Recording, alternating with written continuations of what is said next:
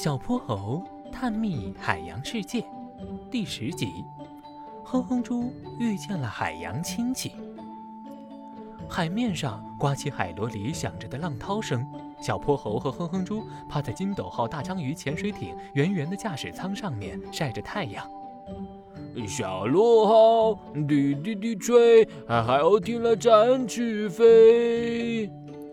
看着远处跳舞的海鸥，哼哼猪高兴地唱起了歌。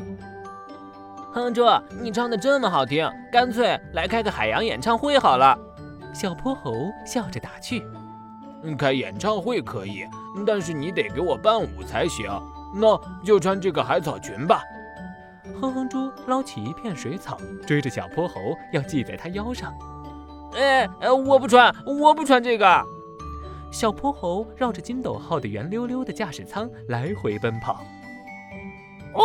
哦哦哦哦！突然，一只粉色的小海豚着急地游过来，它围着金斗号不停转圈圈，似乎是遇到了什么事。咦，小海豚，你怎么了？小泼猴趴在金斗号背上，伸出小手想要抚摸一下小海豚的脑袋。可小海豚却不领情，它对着哼哼猪不停嚎叫。哼哼猪也趴下来，向小海豚伸出肉乎乎的小手。没想到小海豚却仰着脑袋，在哼哼猪手上蹭来蹭去。小泼猴，你看，它喜欢我哎！哼哼猪侧过身，向小泼猴炫耀着自己的好鱼缘。是啊，不过哼哼猪，你知道吗？你跟海豚可是亲戚呢。豚字在古时候就是小猪的意思。小泼猴羡慕极了，他也想像哼哼猪一样摸摸小海豚。嗯，是吗？可我跟小海豚一点也不像啊。哼哼猪看了看小海豚尖尖的嘴巴、流线型的健美身体，又摸了摸自己肚子上一层层的游泳圈，实在是难以相信。嘿嘿，清朝的《海错图》里也提出过这个问题。渔民们说，海豚和猪并不是外形相似，而是内脏相似。因为啊，海豚并不是鱼，它们是和咱们一样的哺乳动物。哼哼猪似懂非懂的点了点头，小海豚又着急的嗷嗷叫了两声。哼哼猪突然明白了他的意思，连忙站起来对小泼猴大喊：“小泼猴，这只小海豚说它走丢了，想让咱们帮它找找妈妈。”原来是这样啊，怪不得它一直缠着你。快进驾驶舱来，咱们带它去找妈妈。小泼猴启动找寻雷达，没过多久，就在远处找到了一只着急的大海豚。它和这只小海豚有着同样漂亮的粉色皮肤，还有额头上方那一模一样的白色斑点。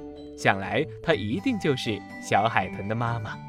海豚妈妈见到自己的宝宝毫发无损，感激地在金斗号身上蹭来蹭去。小海豚也在一旁开心地游着。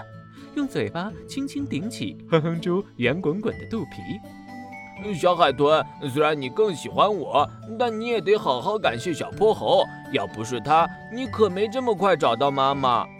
哼哼猪看了看旁边被冷落的小泼猴，在海豚耳边轻声说：“小海豚似乎也听懂了哼哼猪的话，他连忙驮着哼哼猪游到小泼猴身旁，邀请他也坐到自己背上。”他们在五颜六色的珊瑚礁里窜来窜去，像坐过山车一样开心刺激，把小泼猴和哼哼猪逗得咯咯咯笑个不停。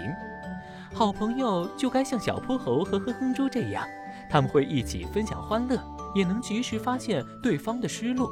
他们从不会嫉妒对方的优点，但也不会在对方的缺点上寻找优越感。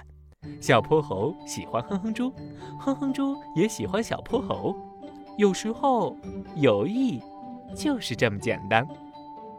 小朋友们，小泼猴来考考你：海豚到底是不是鱼呢？知道答案的小朋友，记得在评论区告诉我们哦。接下来，小泼猴和哼哼猪将带领大家去探索大海的更深处，那里还有更多好玩有趣的东西在等着我们。让我们驾驶金斗号继续前进吧！